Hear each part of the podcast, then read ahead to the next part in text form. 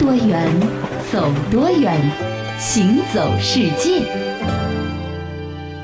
行走世界，大家好，我是一轮。各位好，我是贾云。说到这个英国的国菜啊，嗯，我们曾经说过一个国小吃，嗯呃，鱼和薯条是吧？是炸鱼和薯条啊。但是呢，英国国菜还真有。所谓这国菜呢，也不是说是最具英国特色的，嗯只能说是英国人消耗很多或者说消费很多的菜肴。嗯但是这个菜肴的名字呢，却和英国其实没有太大的关系。嗯，这道菜的名字叫印度咖喱鸡。哦，据说啊，每周英国人都要消耗多达十八吨的印度咖喱鸡。嗯那么做过英国外交大臣的这个罗宾库克啊，更加呢是语出惊人。他说啊，这道菜肴可以称之为是英国的国菜。嗯，那显然这里说印度咖喱鸡是国菜呢，有一些开玩笑的色彩啊，但是呢，确实能够说明就是在英国的这个受欢迎程度是非常高的。嗯，那制作这道印度咖喱鸡呢，其实必不可少的一种原料呢，是一个叫做马萨拉的香料。那这种香料呢，大概是由三十多种不同的香料碾磨成粉混合而成的。那只要这个烹饪手法得当呢，哎，鸡肉的味道就会非常的好，那不会干柴，会显得细腻嫩滑。那么呢，香料和酸奶制成的酱汁儿呢，让这个味道更加的丰富浓烈，入口即化，香气四溢。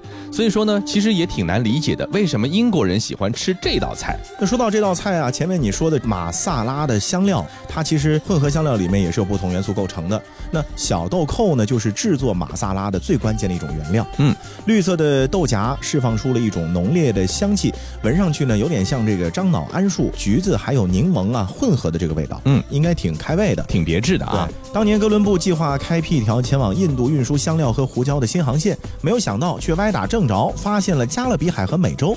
哥伦布意外地发现当地所产的并不是胡椒，而是辣椒。嗯，随后十五世纪的葡萄牙人呢，又将这个辣椒传到了印度，在那里呢，辣椒又取代了胡椒，成为了最热门的香料。嗯，那么马萨拉呢，也成为烹制印度咖喱鸡的一个非常上佳的一个原料。嗯那除了咖喱鸡之外呢，酸奶鸡块也可以说是印度饮食文化里的一绝了。这种酸奶鸡块的味道呢，简直是可以用不可思议来形容啊！这印度烧烤炉把它呢微熏出淡淡的炭烧味，口感香辣，但是呢也不会让人觉得难以接受。嗯它的口味呢，其实也是依赖于马萨拉香料的。虽然说这个咖喱鸡的味道很棒，这个酸奶烤鸡块的味道也很棒，但是呢，当地的菜肴已经开始逐渐的学会如何来进行一些变通。因为呢，去印度旅游的外国人呢，每年都非常的多嘛，他们要充分考虑外国人的口味和印度当地人的口味怎么样能够寻求一个结合点，嗯寻求一个平衡的这样的一个关系。对，那不过呢，很多人啊可能会觉得说这个菜肴吧，应该是最原始、最当地的味道才是最好的。是，那如果说想要尝尝不是为外国人细腻味蕾定制的鸡块呢，其实也不是没有办法。嗯，比如说印度孟买的穆罕默德阿里大街呢，可能就会满足所有顶级老饕挑剔的味蕾，嗯，为他们献上最最正宗的印度烤鸡。这里呢挤满了成千上万的孟买的百姓，他们呢有些是围坐在街边的塑料的桌子旁，有些呢站着，一边呢吃着用报纸包着的烤肉串，一边呢和朋友聊天，嗯啊，感觉非常的接地气啊。是，每一个摊位呢，几乎都淹没在食物的海洋里，而站在一旁的这个厨师呢，则是挥汗如雨的在进行着忙碌啊，就非常像我们中国的这种呃夜市啊，或者小吃一条街这种感觉。嗯，到了印度，自然要吃这里的烤鸡啊，这么多摊子，哪家好吃呢？哎哎，我们来问问当地人吧。印度英语你能听得懂？我试试看喽。呃，Hello，呃，Where is the best 烤鸡店 What is 烤鸡店？？That that。哈哈哈哈，Just over there, by the Mia。哇，这可真是一家网红烤鸡店啊！这么多人，这么多鸡，我要吃。哎，你看那个烧烤炉啊，好像真的很不一般，至少得有三米多长吧。哎，这些烧烤师傅真是一刻也闲不了啊！这个时候要是有三头六臂了就好了。对呀、对呀、哎，你看还自带烟雾缭绕，真的仿佛好像进入了仙境一般呢。得了得了，没空在这抒发感情了，赶紧买了吃吧。所以说，这样的一个叫巴德米亚的烤鸡店呢，可以说是孟买当地的一家非常有名、家喻户晓的烤鸡店。嗯那这里的烤鸡的鸡肉呢是鲜嫩无比，先给人一种炭烧的味道，很快呢，像生姜、大蒜、孜然和马萨拉香料的味道呢就接踵而至了。但是这个巴德米亚呢也并不是一枝独秀的，在这个孟买市区的这条穆罕默德阿里大街上呢，街边的每一个摊位几乎都是淹没在了食物的海洋里。这厨师们呢一直要忙到凌晨四点多，可能人才会少一点。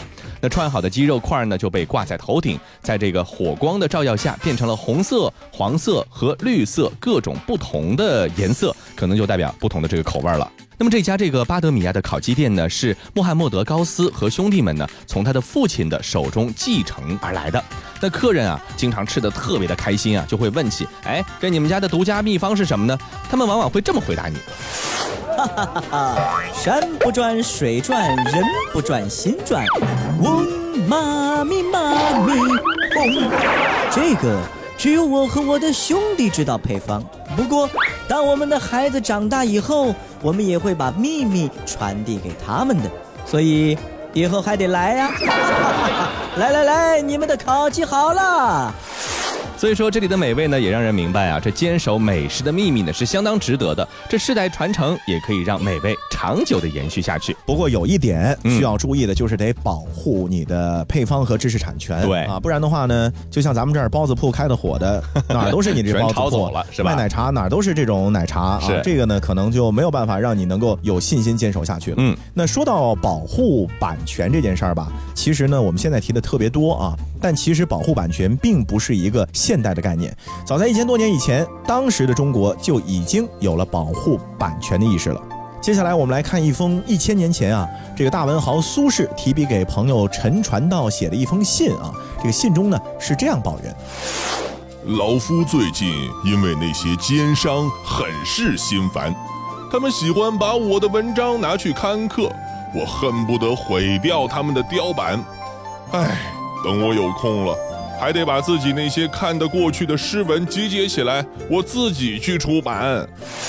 对，那其实说到苏轼啊，虽然说苏轼是一个非常知名的大文豪，嗯但是呢，在他的生前呢，他其实没有出版过任何的文集，哦或者说没有出版过任何正版文集。官方的没有过。对，而他的这个书呢，基本上是属于大家就是小作坊里面这印的盗版书。啊，啊，而且呢，印的种类还很全啊，达到了二十多种，有的甚至盗版书还传到了邻国朝鲜或者日本去了。嗯，那在苏轼生活的这个北宋年间呢，其实中国的出版业呢处在一个蓬勃发展的时期，所以说呢，苏轼自己呢也为啊他们这代人不用再抄书了而感到庆幸，因为嗯。可以有印刷了嘛。是的，可是他当时大概没有想到，盗版和正版啊，竟然是出版业的一体两面，嗯就是同时存在着的。是的，这个宋代呢是一个文化高度发达的朝代，这政府啊对教育的重视和匠人对笔墨的改良呢，其实都推动了出版业的快速的发展。当时全国各地呢可以说是书肆林立，印刷品除了一般的书籍之外，还包括实心的字画、导游图、报纸、纸币、茶言超饮，甚至是广告啊，嗯都是用这个印刷品形式所颁布出来了。那么这个交易的繁荣呢，就促进了大型书籍市场的形成。于是乎呢，这个盗版书也自然而然的应运而生了。嗯，那我们今天能够看到的各种各样的盗版方式啊，其实宋代也是一个不差，嗯说明人的智慧呢，可能就是这些了。一个呢是盗印原稿，就像苏轼刚刚遭遇的那样啊，诗文未经作者同意就被拿去刊印了。嗯。第二个呢是这个翻印翻刻，也就是说，书商见到某本书畅销，就把它呢原样不动的重新的进行印行。嗯啊，尤其可恨的呢是第三种，就是假借作者名义刊行盗版。嗯，前两者的话呢，是属于至少还是作者写出来的，嗯只不过呢，就是你少赚点多赚点这个问题。嗯但是第三种呢，干脆就是书商啊，他自己写自己刻，最后呢名字留这个作家的名字，哦这是属于赤裸裸的侵犯作者的这个人身权利了。没错，嗯那所谓天下熙熙，皆为利来。这苏轼的作品在当时呢，有时候呢同时同地竟然会同时出现五六个盗版的版本。那朱熹呢也好不到哪里去，他最出名的《论语集注》啊，其实最早呢不是自己刊行的，当时他写完了这本书，拿给朋友来传看，就不知道那个朋友中间呀有哪个缺心眼的，拿去呢就盗印了，所以说呢整个的这个街市上啊都有《论语集注》了。是的，不过说到盗版这件事情啊，有一个特别有意思的比方，嗯说你怎么知道你这个书畅不畅销是吧？哎你就去盗版摊头看看有没有卖，对对对有卖就说明这一定很火爆，是是啊不然，一般二般的不会去盗版你。对了啊，啊，那既然有盗版，就一定有反盗版。是宋代的这个出版人进行维权的第一步呢，就是在牌记上面刻上版权声明。嗯比如说刻上这样的字，叫“以身上司，不许复版”。嗯啊，这样的文字呢，在现在呢看起来几乎只是对盗版商的一句口号啊，嗯空话。但是呢，这种尝试在当时还是很可贵的。是那么在声明无效的情况下，这出版人呢往往就会诉诸法律了。宋朝的政府呢，甚至颁布了版权保护的法律的条文，这样的版权保护力度啊，在当时的那个古代的世界，可以说是非常罕见的。没错。嗯，但是有趣的是啊，当这个苏轼、朱熹这些大文豪呢为了盗版而头疼的时候，有一个人啊却要因为盗版书商呢而感激涕零了，嗯那就是南宋的著名的文学家，叫做洪迈。那有一次他参加宋孝宗举办的这个宴会，那孝宗皇帝就说了，呃，这最近啊看了一部《慎斋随笔》。那这两人一聊呢，洪迈小心翼翼的就回答他，哎，这个陛下，那好像是臣的《容斋随笔》呀。看错了啊，这个字儿不对了，为什么会不对？这个孝宗说：“哎，这东西啊，有些议论还是不错的。”这洪迈老人家一打听啊，才知道原来是盗版书商把他的书改了名字出版的。哦，所以说呢，这个又被宫里的人买走了，呈给皇上，所以皇上手里拿着的其实是盗版盗版书对的。嗯，那么他后来呢，在《容斋随笔》的这个序里面呢，还谈到了这件事，他就有了一个感叹啊，说这个书生遭遇可谓至荣。嗯，当然啊，这种像是中双色球一样的这样的一个情况呢，毕竟是属于少之又少的。对，而且这皇上怎么能让身边的人买盗版书呢？对怎么这也得买本正版的看看吧？我记得这银子不能少啊。是的，我记得在我的中学时代，很多的朋友都喜欢看这个武侠小说。啊，然后呢，金庸的武侠小说就被很多的人盗版。嗯然后呢，嗯金庸我们知道他就这么几本书嘛，对吧？是然后呢，为了这个让大家能够有一些新鲜感，去买盗版书呢，就会啊有一些名义上的所谓金庸新著。那么后来呢，盗版商被抓住了以后呢，人家就问他你怎么能够盗版这个金庸先生的书呢？更何况他没写过这本书，他就说他说这本书不是金庸写的呀，是金庸新写的呀，金庸新这个人著的呀。哈 哈所以说盗版真的是古今中外到现在为止呢，还是绵延不绝的。新鲜的话题不少，越古老的想知道，神秘悠悠的时髦，网路上找了又找，像一张神奇车票，时空里是慢慢被揭晓。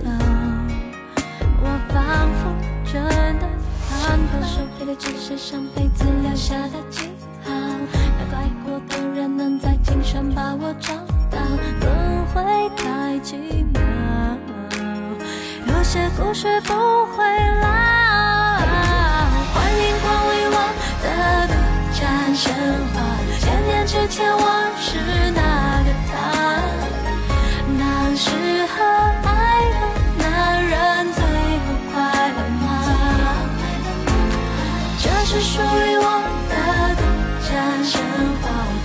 在乎他的真或假？心里的时光机轻轻触发，让画面倒转吧。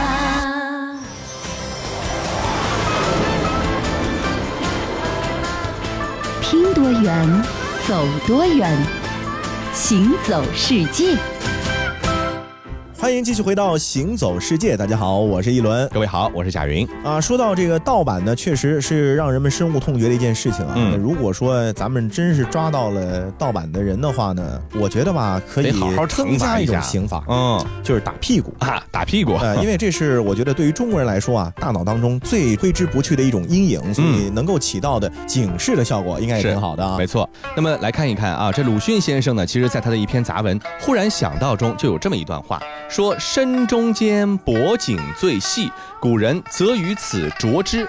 臀肉最肥，古人则于此打之，哦说的是刑罚的来源。对对对脖子最细，而且最致命，一砍就死了，嗯对不对？然后呢，屁股最肥，然后打打呢也不会死人。嗯，那后来又说了一句话，说后人之爱不忍视，是非无因。打屁股实在是言国粹于一脉，就把这东西当国粹了。哎，这中国的文化的一种传承、啊。是，其实说到这个打屁股呢，相信大多数人都不陌生，嗯恐怕相当一部分人在儿时呢就没少经历。是啊，那么，这种令后来的人挥之不去的打屁股的这个惩罚，究竟是代代相传了多久的一种文化和一种惩罚呢？不过比较可惜的是呢，如今啊，经过考证呢，确实很难找出这个国粹的发明者是谁。但是毫无疑问的是啊，这个手段一经被发明出来以后，显然是颇受欢迎的。嗯，那在正统的儒家的典籍中呢，打屁股最常见的是一种教育手段。因为古人坚信啊，这棍棒教育呢是行之有效的。在这个《礼记》中呢，甚至还要求子女在父母愤怒不悦的时候呢，要以主动讨打的方式呢来解除父母的愤恨。哦那最好是自备打屁股的工具、嗯啊！一看父母脸色不好呢，就马上进入自我吃他的这个角色，就是自己得打自己屁股哎，自己得打自己屁股，让父母解气啊嗯。，那尽管打屁股作为一种教育的手段啊，不仅是进入了经典，嗯被圣贤所歌颂，而且在千百年之后呢，仍然有流行。对，但是它的主要的应用之处呢，就不再是家长教育孩子了，是而是这个司法机构的一种惩罚措施了。嗯嗯比如说这个吃刑啊，就算是古代的一种打屁股刑罚。是啊，或者更多人广为熟知它的另外的一个名字叫什么呢？就打板子。啊，这种刑罚呢，尽管产生相当之早，但是在初期呢，并不是像打屁股在教育领域那样用的如此广泛的。是的啊。那从法律的角度来说呢，笞刑应该是一个最轻的刑罚了，比起在脸上刺字的墨刑。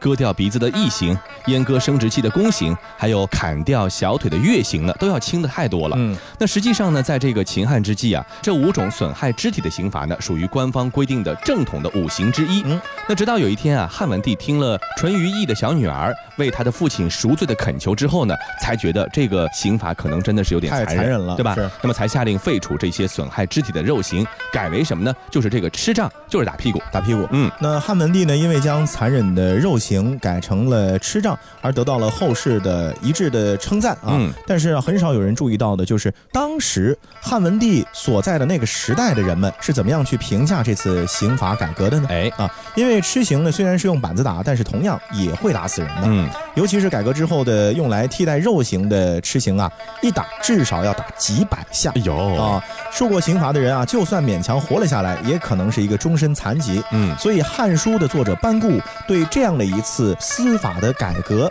有很阴损的评论，说这个外有轻刑之名，内实杀人。嗯，宁王殿下将这狂妄之言禀报陛下，陛下盛怒，下令内监重杖四十。他们没能扛住，已经死了。死死了，昨天就已经死了。那今天的古装剧里的打板子呢，其实我们看到的都是允许那些受刑者穿着裤子来受刑的。可是历史上啊，这个打板子呢是要把裤子给扒下来的。哦这种打法呢是尤为凶残的。那打屁股呢，其实啊，它的目的并不仅仅是为了制造这个血肉横飞的效果，给受罚者呢以警示。它的另一个目的呢是给受刑者带来心理上的羞辱。那么对于周围的一些旁观者来说呢，围观一次打板子的刑罚呢，可以说是当时一种对受害者的一种极大的消遣，哎就是说是身体和心灵同时受到重创。就是你在那儿受罚，别人呢就像在看戏一样。哎，是，这个文化的冲突呢，确实也是有很多著名的事件的。嗯，比如说一七九三年的时候啊，当时这个英国的访华特使马加尔尼就嗯近距离的参观了一次中国人打板子的刑罚。嗯，一个高级官员下令把两个骚扰英国人的士兵啊拿下，然后呢当众的责罚他们。用板子打屁股的现象呢，显然是给来到中国的西方人呢留下了非常深刻的印象。嗯，以至于几乎所有和中国有近距离接触的西方人呢，都不会忘记自己的游记或者说回忆录当中呢提一提这个非常具有中国特色的现象。嗯就和咱们现在要讲一讲鞭刑啊一个道理，是没错挺特别、挺特殊的。是的，嗯那么一九零一年的时候呢，当时呢，这个晚清帝国呢决定对自身呢进行改革，其中有一项重要的改革呢，就是废除打屁股的这个笞刑。但是非常有讽刺意味的是什么呢？这个成帝改革吃刑的封疆大吏张之洞，他本人就是一个打屁股的爱好者哦啊。那么根据和他同朝为官的胡思敬这位官员的记载啊，张之洞呢对待仆役啊稍有不切，急呼刑杖，就是一点有不好的就是拉下去打屁股对吧？嗯那而朝廷呢对吃刑的废除呢，虽然说给予了肯定的意见，但是实际上一有机会打屁股呢，也是会按耐不住放手一试这样的一种快感的。是的，那一直到了一九零九年，大清的新刑律呢，终于是姗姗来迟，宣布废除了吃刑。嗯但是啊，打屁股还没有结束它的历史。是在过去的两千年里面呢，它因为太受欢迎了，或者说太经常被用了，所以呢，不仅仅是统治者去使用，也被平民老百姓呢所习惯了。嗯，轻易的去除呢，反而啊会令已经习惯的人呢产生一种好像有点不舍得的感情。但是不管怎么讲，还是要说打骂教育啊，可能用现在科学的眼光来看呢，嗯还是过时了一些些啊是没。错，嗯我们应该用以理服人、以德服人的这样的一个心态去教育自己的孩子。所以打屁股这件事儿吧，还是真正正正的从我们的生活中剔除比较好。那么说到古代的刑罚，其实有千种万种的这种不同的刑罚。嗯，那么我们在电视剧里面看到的很多的一种刑罚，就是流放啊对对对对流放到非常偏远的这个山区啊呃，或者说边疆、但苦寒之地。我觉得以前流放的地方，嗯在古人看来呢是苦寒之地，嗯，在咱们现在看来都是属于世外桃源。没错啊，比如说原先流放到琼州啊，这海南岛上去，呃，现在看看那就是让你去度假呀。原来让你流放到到伊犁，现在新疆伊犁是多么美的一个地方哈。对那么现在有很多的一些著名的景点呢，它的这个交通还是非常的不方便，人们是几乎怀着一种流放的心态，或者说是过着一种流放的日子去观赏他们的美景。接下来呢要说的地方就是其中之一，那就是在四川的稻城亚丁。嗯，说到这个稻城亚丁呢，这两年喜欢旅游的应该是无人不知、无人不晓了。是啊，它从一个一度非常小众的景点，是一跃成为了一个大热门了。嗯，稻城亚丁在什么地方呢？就在四川省甘孜藏族自治州的稻城县香格里拉镇亚丁村的境内。嗯，这个主要呢是由雪山、河流、湖泊和高山草甸所组成的这样的一幅景致。嗯啊，它依然是保持着地球上几乎看不到的那种纯粹的嗯自然的风光。是的，那么也因为它独特的地貌和原生态的风光呢，被誉为是中国香格里拉之魂、嗯啊，也被很多国际上的朋友誉为是水蓝色星球上的最后一片净土。你看这评价多高是的。啊！那么其实亚丁的风景区呢，不仅有壮丽神圣的雪山，还有辽阔的草甸。五彩斑斓的森林，碧蓝通透的海子，那海子就是这个湖的意思了，对吧？这雪域高原最美的一切呢，几乎都在这里面汇聚了，让人可以说是流连忘返。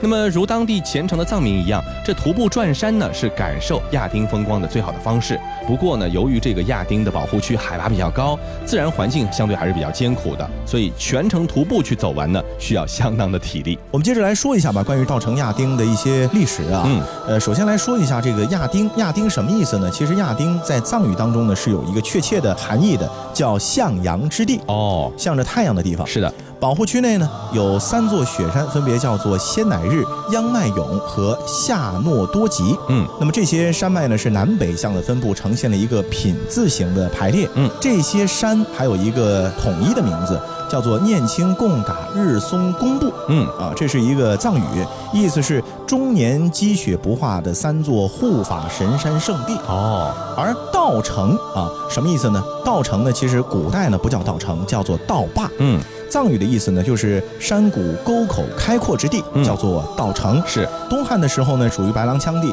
然后唐的时候呢，是属于这个吐蕃；元的时候呢，是属于吐蕃等路宣慰司；明的时候呢，是属于朵干都司；清的时候呢，属于这个理唐土司。总而言之，都是属于这个少数民族呃没错范围。哎，啊而且呢都是偏远之地啊。嗯那么一九二八年的时候呢，美国的植物学家和探险家约瑟夫·洛克呢就到了这个地方。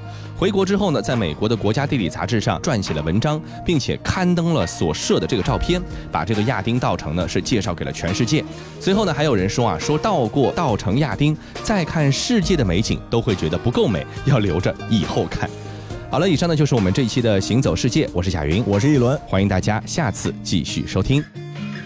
远处蔚蓝天空下涌动着金色的麦浪，就在那里，曾是你和我爱过的地方当微风带着收获的味道吹向我脸庞想起你轻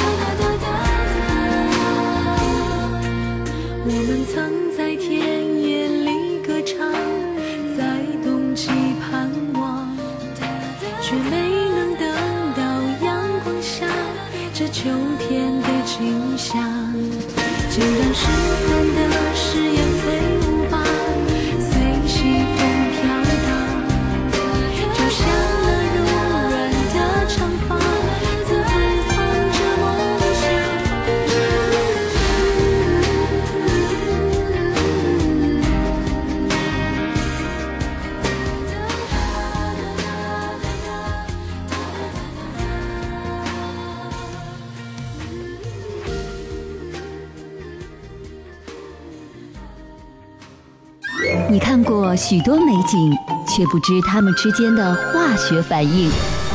听威斯敏斯特的钟英国王室爱喝的奇能红茶来自中国。爱吃辣的四川人遇见咖喱天堂的印度老兄。印度洋的鲸鱼在嬉戏穿越蓝色海洋。海洋上的铁路并非只存在于宫崎骏的异想世界。听多远？走多远行走世界。